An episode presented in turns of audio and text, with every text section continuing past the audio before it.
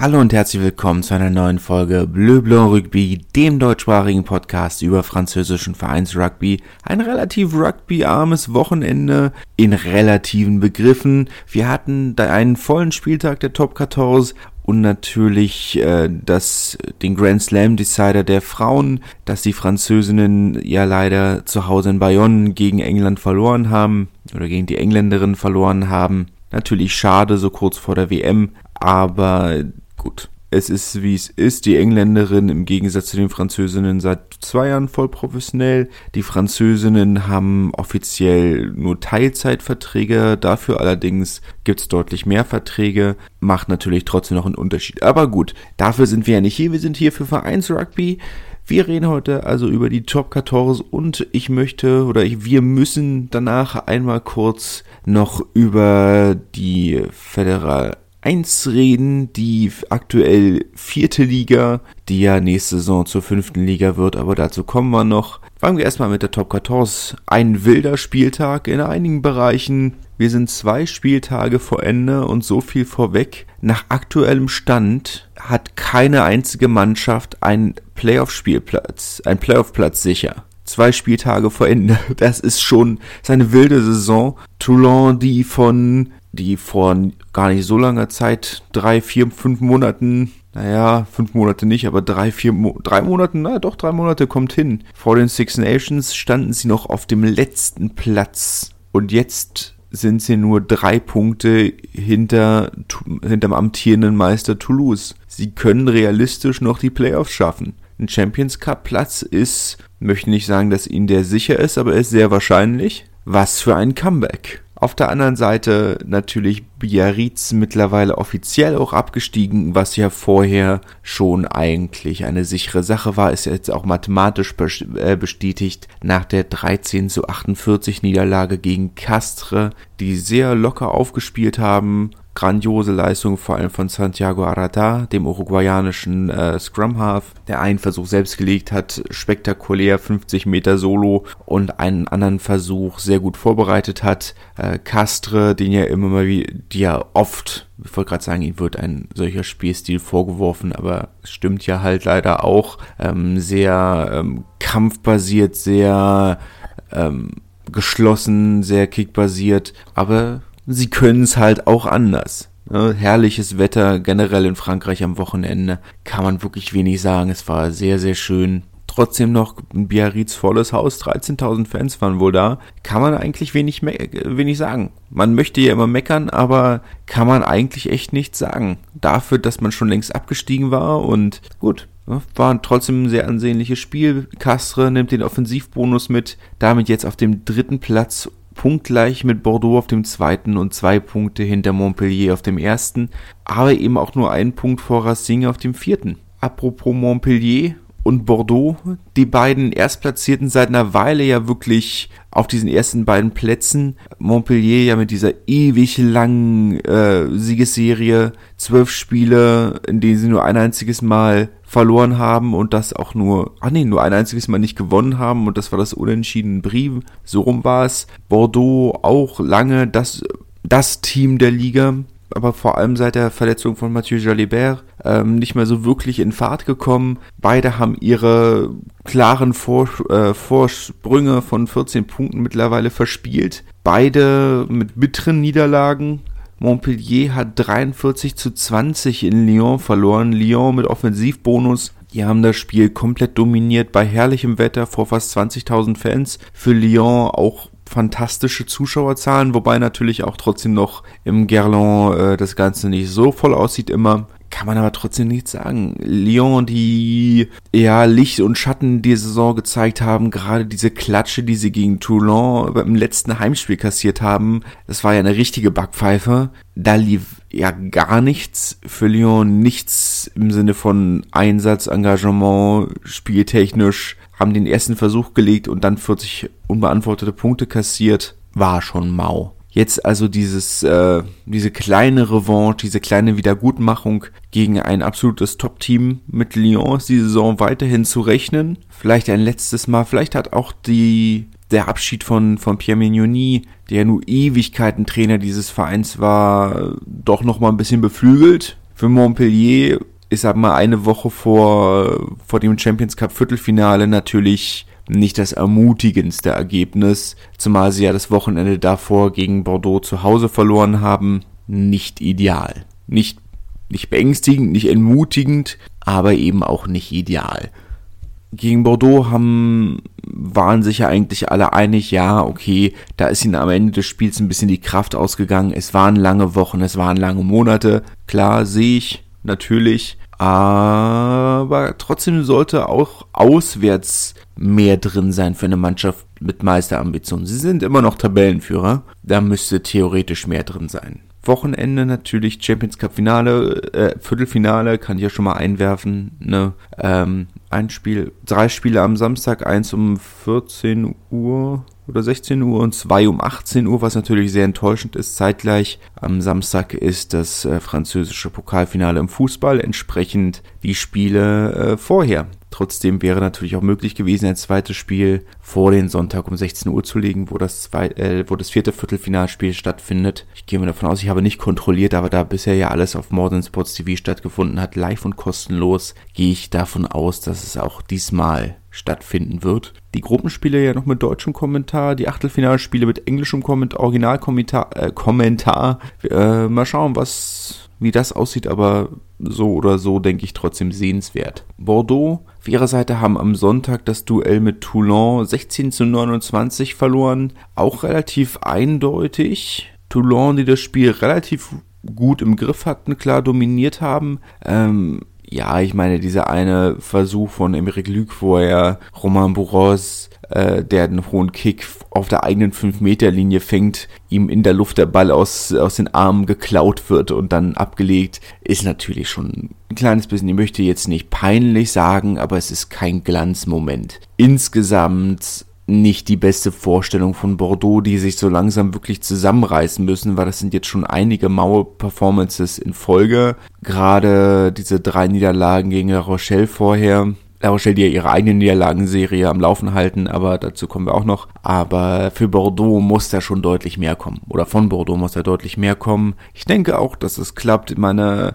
Christophe Rios ist natürlich auch ein Motivationsmonster. Wenn er eins kann, dann ist es irgendwo eine, wenn es darauf ankommt, die Mannschaft äh, wieder zusammenzuführen, bin ich mir sicher, bevor wir zu den Playoffs kommen, wo ich schon davon ausgehen würde, dass sie da drin bleiben. Ähm, denke ich schon, dass, dass sie da noch was reißen können, weil sie natürlich auch nicht das einfachste Restprogramm haben. Jetzt erst zu Hause gegen Lyon und danach äh, in Perpignan. Und Perpignan, die ja nur wirklich noch theoretisch, also noch wirklich Hoffnung haben, Klassenerhalt kla äh, schaffen zu können, das könnte dann schon, ähm, kommt natürlich darauf an, wie das, wie die Ergebnisse vom nächsten Spieltag sind, aber das muss man dann abwarten. Machen wir direkt mal mit La Rochelle weiter. Siebte Niederlage in Folge gegen Toulouse. Lass ich auch einfach mal so stehen. Sechs, wenn man nur die, die Pflichtspiele zählt. Sieben, wenn man noch das Freundschaftsspiel in Limoges vor der letzten Saison zählt. So oder so nicht gut. Nicht gut. Man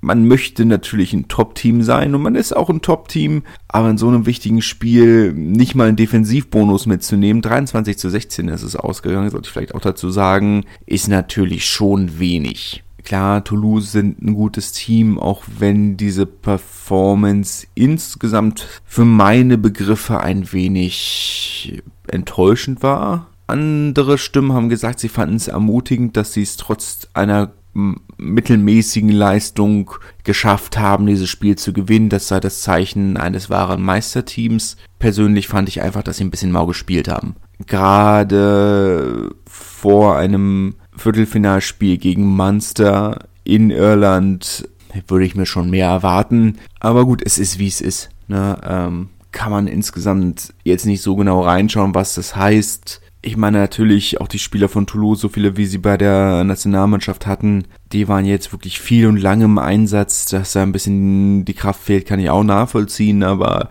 eigentlich sollten sie auch die Kadertiefe haben, dann in solchen Momenten entsprechend zu rotieren. Für La Rochelle, sie finden einfach keine Antworten gegen Toulouse. Warum weiß ich nicht. Jetzt sagen sie natürlich, sie fühlen sich ein bisschen ungleich behandelt vom, vom Schiedsrichter, was ich auch bis zu einem gewissen Grad nachvollziehen kann. Also gerade die Rucks hatte man das Gefühl, werden auf beiden Seiten etwas unterschiedlich gepfiffen, weil La Rochelle wurde oder La Rochelle wurde ein paar Mal ähm, bestraft dafür, dass die Spieler sich in die Rucks geworfen und auf den Ball gelegt hätten, was Toulouse auch sehr regelmäßig gemacht hat, ohne wirklich dafür bestraft zu werden, ohne dass es gepfiffen worden wäre. Aber auf der anderen Seite wird man in Toulouse genauso Leute finden, die sich ungerecht behandelt fühlen vom Schiedsrichter. Von daher weiß ich immer nicht, was das, wie viel da dran ist. Für meine Begriffe, ja, in diesem Bereich würde ich schon unterschreiben, dass es, oder würde ich auch zustimmen, dass es eine gewisse Form von Ungleichbehandlung gab, aber auch damit muss man klarkommen, wenn man Meister werden will. Aktuell nach dieser Niederlage gegen, La, äh, gegen Toulouse sind die Gastgeber wieder vorbeigezogen. Drittes Spiel im, im Fußballstadion diese Saison natürlich, hatte ich ja letzte Woche schon erwähnt. Vor knapp 30.000 Fans im Stadium. Der TFC ja am Wochenende stattdessen mit einem Auswärtsspiel bei Rodez, auch ein Derby. Rodez hat ja, nachdem sie in die zweite Liga aufgestiegen sind, hatten sie ja auch kein Spielrecht äh, in ihrem eigenen Stadion. Stattdessen erst in Bastia gespielt, Bastia, Entschuldigung, und dann im Stadium der Sohn von Sinedin Sidan spielt ja immer noch beim RAF, wie er so schön heißt. Seine Großeltern kommen ja von dort. Also Anso Sidans Großeltern, die Eltern von, von Sinedin Sidan, beziehungsweise von seiner, von, von seiner Ex-Frau, glaube ich. Doch egal. Ist ja auch egal. Ein ganz anderes Thema. Wobei auch interessant, sage ich mal. Aber unter anderen Gesichtspunkten interessant dieses ganze, ich meine, das Thema, das Stadionthema mit den Auflagen, ähm, wie groß sein, die sein müssen und wie viel überdacht und wie viel Sitzplätze und was alles, haben wir ja auch in Deutschland im, oder im deutschen Fußball und wenn es irgendwann gut läuft, vielleicht auch irgendwann mal im deutschen Rugby, aber ja, ist noch sehr große Zukunftsmusik. Ähm, aber auch in Frankreich. Es, ist, es sind Stadien großes Thema, wird viel gebaut aktuell, sehr, sehr viel gebaut aktuell, sehr viel renoviert. Eine Sache, die auch im Rugby natürlich ein großes Thema ist. Der anderen Seite, seine Heimspiele, wenn man aus Toulouse kommt, stattdessen in Bastia zu spielen, ist natürlich äh, eine Ecke oder sehr weit hergeholt. Wie dem auch sei, machen wir weiter. USAP Perpignan hat das Abstiegsfinale oder Nicht-Abstiegsfinale, Relegationsfinale gegen Brief mit 27 zu 10 gewonnen, damit Hoffnung am Leben gehalten, vielleicht doch noch den Relegationsplatz zu vermeiden. So ein Spiel, wo ich denke, das ist für mich so richtig, das ist so der Rugby, mit dem ich aufgewachsen bin. Blauer Himmel, volles Stadion, lautes Stadion, herrliche Atmosphäre, sehr viel Kampf, sehr enges Spiel, sehr geschlossenes Spiel auch. Immer mal wieder Reibereien zwischendurch. Brief, die das, äh, die das Spiel mit einem Versuch von Tuithuvu in den ersten 10 Minuten eröffnet haben, 7 zu 0 in Führung gegangen sind und Perpignan, die sich dann wirklich zurückgekämpft haben. Brief, kein Defensivbonus, allerdings Perpignan auch kein Offensivbonus. Ist natürlich für, für beide Teams ein kleines bisschen zu wenig, aber Perpignan damit zumindest auf vier Punkte an Brief ran, den ähm, ein Sieg mit Offensivbonus vielleicht schon reichen könnte, um die Klasse zu halten eine Mannschaft, die sehr eingebrochen ist. Wir können uns erinnern, am Anfang des Jahres haben wir darüber geredet oder am Anfang der Saison, dass Brief in die Top 6 kommen könnte. So einen furiosen Saisonstart hatten sie und jetzt sind sie auf dem zwölften Platz.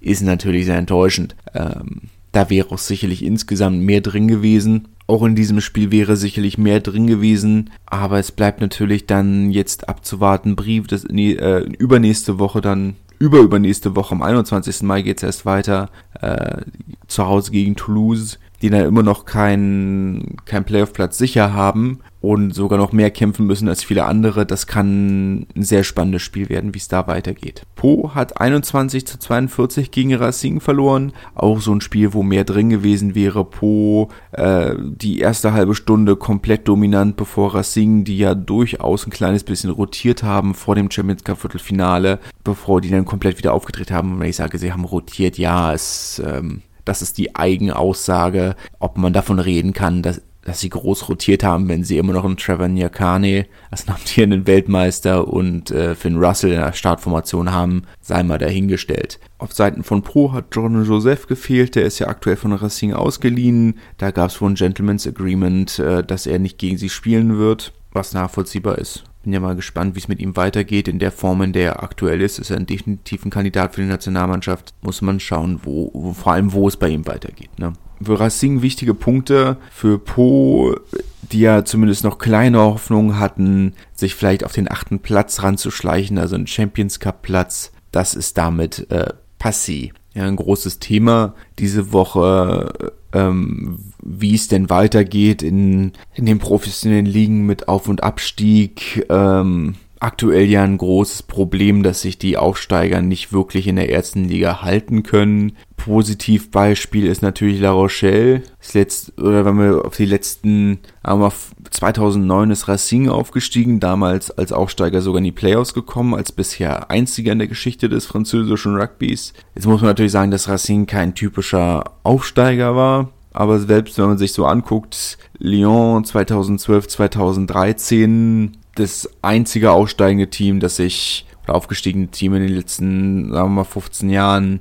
die sich, ähm, ja, die, die sich sehr gut oder die, die noch über die alte Regel auf, ach nee, Po auch, naja. Lyon, La Rochelle auch und eben Po und Brive, die in den letzten Jahren aufgestiegen sind. So richtig vorwärts geht's nicht. Ich meine, selbst Po, die, die ja nun wirklich über nicht wenig Kapital verfügen, kommen eben nicht über dieses, über diesen zehnten Platz hinaus. Sie kommen nicht in die, aus diesem unteren Tabellendrittel raus, muss man wirklich überlegen, was da in Zukunft gemacht werden kann, damit wir nicht, äh, sagen wir mal, oder sagen wir mittlerweile ehemals englische Verhältnisse kriegen, wo die aufgestiegenen Teams alle reihenweise wieder abgeschossen und nach Hause geschickt werden. Also kann es echt nicht weitergehen. Eine Alternative ist in jedem Fall wieder die Aufstiegsregel in der zweiten Liga zu ändern, dass wieder der Meister direkt aufsteigt und danach die Playoffs um gespielt werden, um während das Relegationsspiel darf. Dann haben wir zumindest nur noch einen Aufsteiger, der äh, sehr benachteiligt ist, weil natürlich hast du natürlich das Problem, wenn du erst noch die Playoffs spielen musst, du kannst ja nicht wirklich planen, du hast ja keine Gewissheit,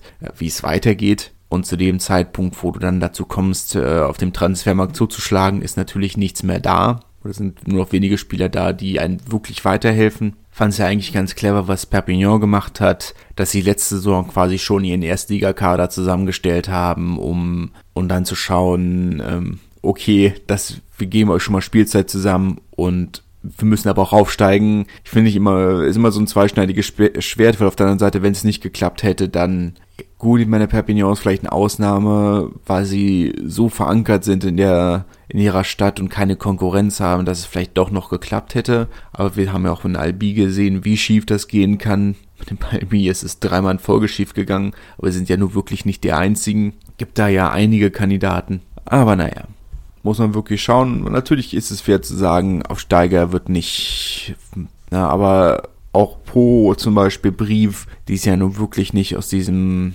aus dieser, Tab aus diesem Tabellenkeller rausschaffen, muss man eben schauen, was man in Zukunft machen kann, um das zu verändern, werde ich über den Sommer, über die spielfreie Zeit sicherlich auch eine ganze Podcast-Folge drüber reden. Äh, ist ein wichtiges Thema, spannendes Thema, zukunftsweisendes Thema. Aber ja, bis dahin Ne, reden wir noch über das letzte Spiel aus der, äh, aus der Top 14. Clermont haben 29 zu 26 gegen Stade Francais gewonnen, mit Defensivbonus für die, äh, für die Gäste natürlich. Ja, Tag Clermont, äh, meine, das große Problem mit Clermont ist, dass sie, wenn sie wollen, ein sehr gutes Team sind, aber es fehlt einfach unglaublich an Konstanz, Tag und Nacht liegen bei diesem Verein so bald nah beieinander diese Saison. Ich meine, in diesem Spiel war es sogar erste, zweite Halbzeit. Äh, erste Halbzeit komplett dominiert. Morgan Parra, der am Ende der Saison nach Paris wechselt mit seinem 300. Spiel für Clermont. Aber der muss insgesamt schon.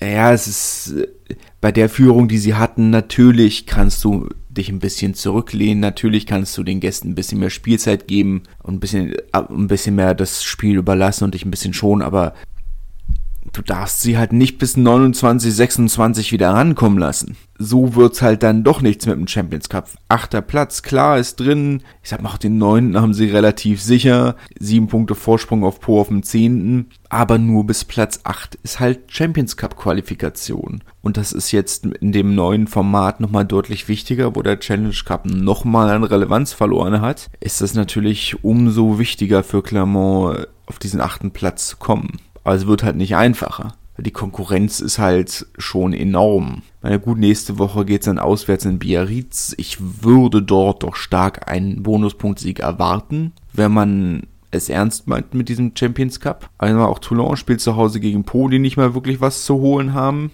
La Rochelle empfangen Stade Francais. Toulouse spielt in Brive. Es wird halt wirklich eng. Aber gut, uns stehen ja generell entscheidende Wochen bevor. Jetzt am Wochenende der vorletzte Spieltag der Pro D2, der letzte Spieltag der National oder der letzte reguläre Spieltag der National. Und äh, auch in den unteren Ligen haben natürlich die Playoffs angefangen. Letzte Woche schon, dieses Wochenende die Rückspiele. Ich fange mal mit den Barrage an, denn neben den aufsteigenden Teams und neben den Teams, die die Playoffs für den Titel spielen und in die äh, National auf oder National 1 aufsteigen wollen, gibt es natürlich auch noch die, ba die Barrage-Spiele, Hin- und Rückspiele für den Aufstieg in die National 2. Zu den äh, Details komme ich gleich zu den einzelnen Spielen. Ich liste nur mal kurz die Teams auf, weil aus irgendeinem Grund schafft es keine Website einfach mal eine Liste zu machen mit den Teams, die schon in die äh, National 2 aufgestiegen sind. Deswegen lese ich das jetzt einfach mal von meiner Liste vor und komme danach zu den Spiels, zu den Spielen.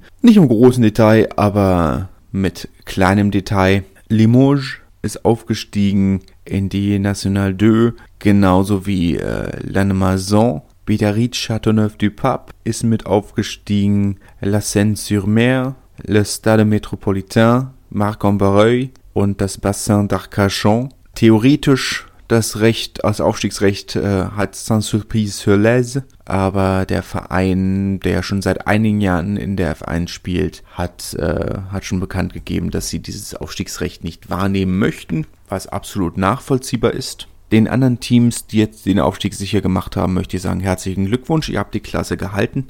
Weiterhin viertklassig. Ist natürlich bitter für viele Teams in den unteren, auch die anderen Teams in der, in der F1, die die Klasse gehalten haben und seit letztem Jahr trotz oder seit vor der Pandemie zwei Ligen weiter unten sind. Ist natürlich sehr, sehr bitter, ohne einmal abgestiegen zu sein mit der eingeführten National und National 2. Ist gerade für viele kleinere Vereine natürlich sehr bitter, weil das natürlich auch Einbußen bei den Sponsoreneinnahmen bedeutet. Klar ist natürlich, je weiter unten du bist, desto weniger Geld gibt es. Ne? Ist natürlich schon bitter. Marc-en-Barreuil kann ich ehrlich gesagt wenig drüber sagen. Sie haben 46 zu 12 gegen Oloron gewonnen. Das Hinspiel äh, 23 zu 26 kann ich wenig drüber sagen, habe ich nicht verfolgt. Limoges hatten das Hinspiel gegen Moleon noch 20 zu 6 verloren, im Rückspiel dann jetzt 30 zu 13 gewonnen. Moleon natürlich ein ähm, traditioneller Rugbyverein in Frankreich aus dem Baskenland und Camille Lopez unter anderem einer der großen Namen des Vereins, aber natürlich einige andere, äh, die sehr, sehr enttäuscht sind, nicht weiter oben zu spielen. Für Limoges natürlich für die Stadt vor allem sehr, sehr, sehr wichtig. Ähm, haben wir dieses riesige Stadion gebaut für den, oder halbe Stadion gebaut für den Fußball- und Rugbyvereine, die aber beide eigentlich nicht ansatzweise diese, diese Tribünen füllen können. Ähm, das einzige Mal, wo dieses Stadion voll war, war bei dem Länderspiel gegen der Frauen gegen Italien, glaube ich. Aber da ja auch noch mit Pauline Bourdon, die ja aus Limoges kommt, als Lokalmatadorin, dann natürlich einiges gelockt. Aber es ist natürlich umso wichtiger für die Stadt und den Verein, dass das Stadion ein bisschen besser gefüllt wird. Das Bassin d'Arcachon, das Hinspiel gegen Anglais 16 zu 15 nur gewonnen. Derby natürlich Anglais. Jan Ford von Bayonne, Bassin d'Arcachon im Großraum Bordeaux. Das Rückspiel haben sie dann 20 zu 27 gewonnen. Bassin d'Arcachon sagen wir mal, ich will nicht sagen, dass sie ein ambitionierter Verein sind, aber sie sind nicht unambitioniert. Also mal ein Verein, der immer mit dabei ist, auch immer gut mit dabei ist, aber jetzt nicht ähm, versucht, einen Aufzug zu, ersting, äh, zu, äh, zu erzwingen, ersting, zu erzwingen. Aber insgesamt natürlich sehr schön für den Verein, auch wenn ich, nicht weiß, ob sie sich lange auf diesem Niveau halten können ich sag mal, das für uns interessanteste Duell war natürlich das, äh, die Serie zwischen Beauvais und Lannemezan. Beauvais natürlich der Verein von Sani Dembele, deutscher Nationalspieler, und Mathieu Ducot von Lannemezan, auch deutscher Nationalspieler. Das Hinspiel 14 zu 17 ausgegangen, das Rückspiel 12 zu 15. Ihr habt es vielleicht gemerkt. Ähm, drei Punkte galt es aufzuholen. Drei Punkte hat Beauvais aufgeholt im Rückspiel. Es ging in ein äh, Penalty Shootout dass Lannemezan für sich äh, gewinnen konnte. Auch etwas, das man nicht allzu häufig sieht.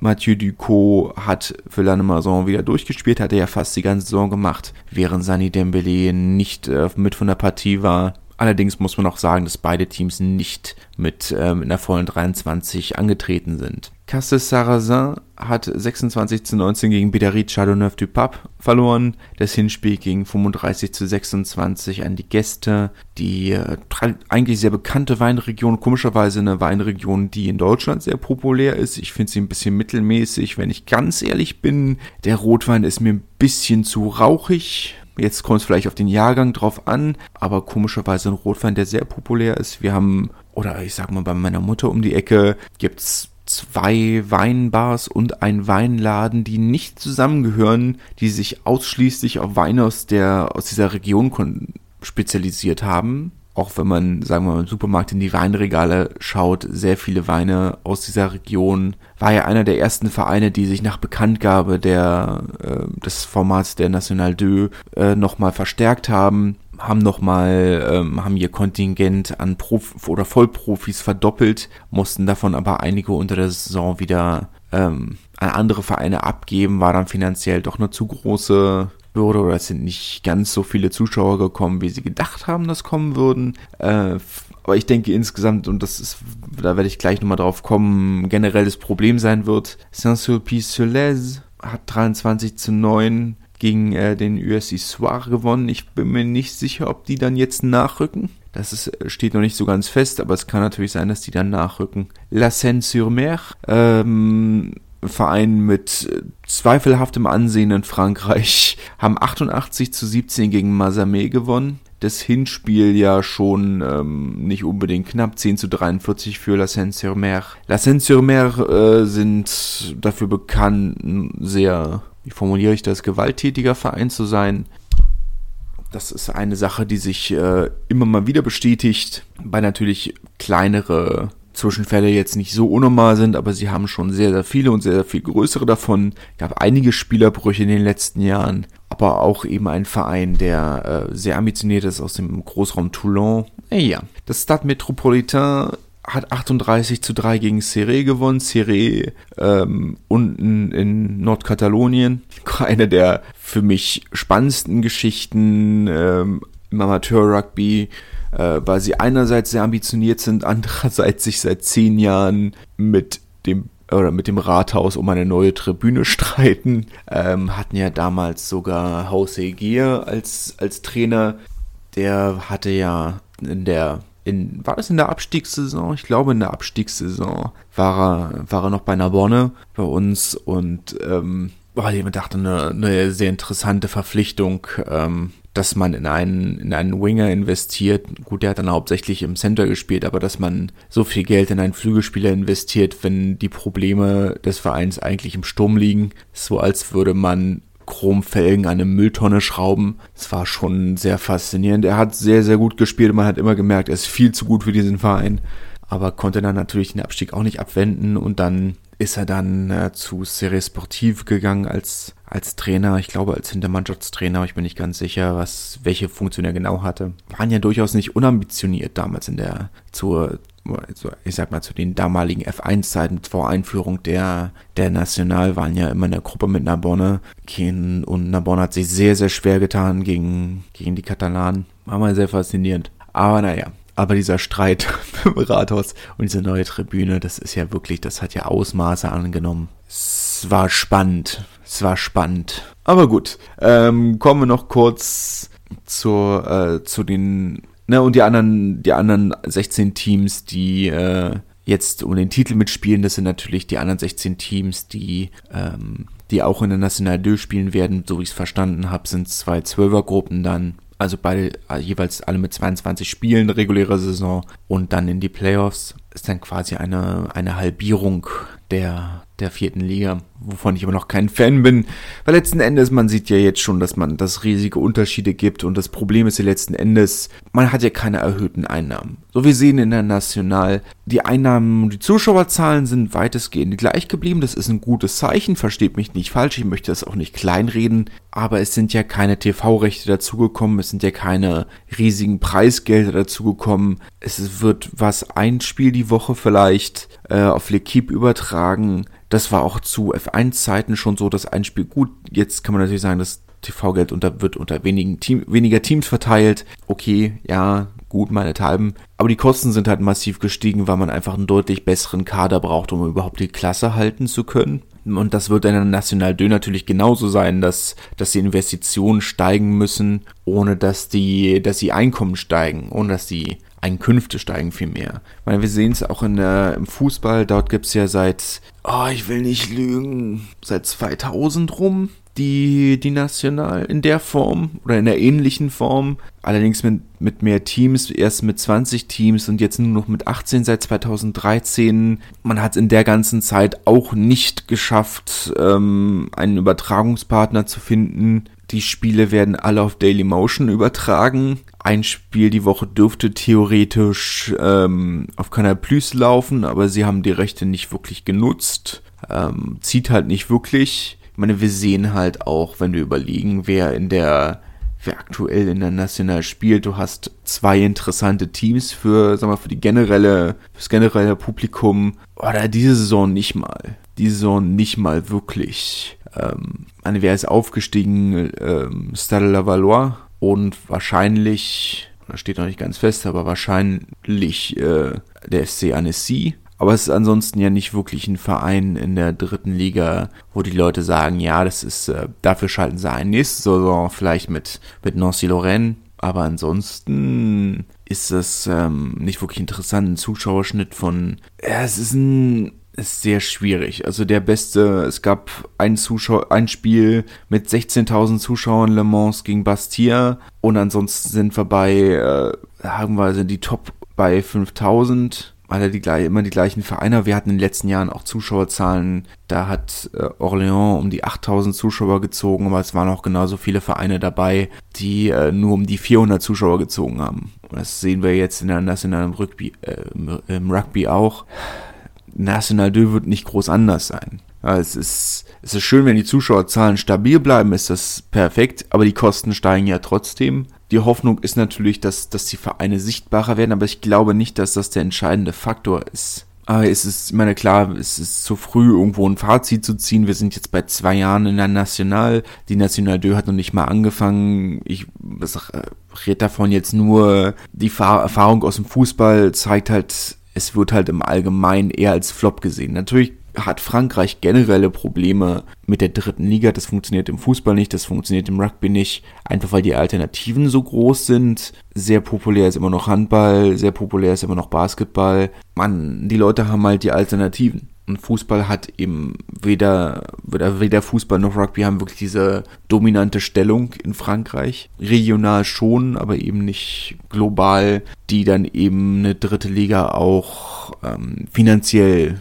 Lohn machen würden. Aber gut, es ist zu früh ein Fazit zu ziehen, aber ich glaube, darüber werde ich mich noch eine ganze Weile aufregen. Kommen wir noch kurz ähm, zu den äh, zu den Achtelfinalspielen oder zu den Rückspiel äh, ja zu den Rückspielen oder sag mal erstmal das das eine das aus in Anführungszeichen deutscher Perspektive interessant ist, nämlich äh, Jerka Keren, die 25 zu 20 gegen Rollet gewonnen haben, das Hinspiel schon 13 zu 23. Mika Tjumenev hat diesmal gestartet. Letztes Mal kam er von der Bank, glaube ich, und diesem Spiel hat er gestartet. Äh, äh, Rennen damit in im Viertelfinale gegen Vienne. Ansonsten die einzigen oder die einzige Überraschung in dieser in dieser Hinru in diesem Achtelfinale das Weiterkommen von, äh, von Rennes, die äh, zwar das Rückspiel 26 zu 9 gegen Florence verloren haben, aber da sie das Hinspiel 45 zu 9 gewonnen hatten, natürlich weiter. Im Viertelfinale haben wir damit die Duelle zwischen Floirac und Périgueux. Saint-Jean-de-Luz muss dann gegen äh, besagte Rennes ran. Rumilly gegen Nîmes, die zu den Top 3 Teams nach der regulären Saison äh, gehört haben. Vienne, wie gesagt, gegen Carquerenière. Und zu den ganzen Spielen kommen wir dann, wenn es soweit ist. Geht ja jetzt direkt weiter. Aber dann sicherlich nochmal in deutlich kürzerer Form, als es ohnehin jetzt schon war, war dann haben wir natürlich mit Champions Cup und Pro de Deux und National den letzten Spieltag mehr als genug, über das wir reden können. Auch diese Folge ist deutlich länger geworden, als es bei einer einzigen Liga mit Spielbetrieb überhaupt äh, das Recht gehabt hätte. Vielen Dank fürs Zuhören. Vielen Dank, für, dass ihr meinem Gelaber zugehört habt. Ich hoffe, es hat euch äh, halbwegs gefallen. Ich hoffe, ihr habt es halbwegs interessant gefunden. Genießt dann am Wochenende die Champions Cup Spiele und wir hören uns nächste Woche. Bis dahin. Tschüss. Schatz, ich bin neu verliebt. Was? drüben. Das ist er. Aber das ist ein Auto. Ja, eben. Mit ihm habe ich alles richtig gemacht. Wunschauto einfach kaufen, verkaufen oder leasen. Bei Autoscout24. Alles richtig gemacht. Schatz, ich bin neu verliebt. Was? Da drüben. Das ist er. Aber das ist ein Auto. Ja, eben. Mit ihm habe ich alles richtig gemacht. Wunschauto einfach kaufen, verkaufen oder leasen. Bei Autoscout24. Alles richtig gemacht.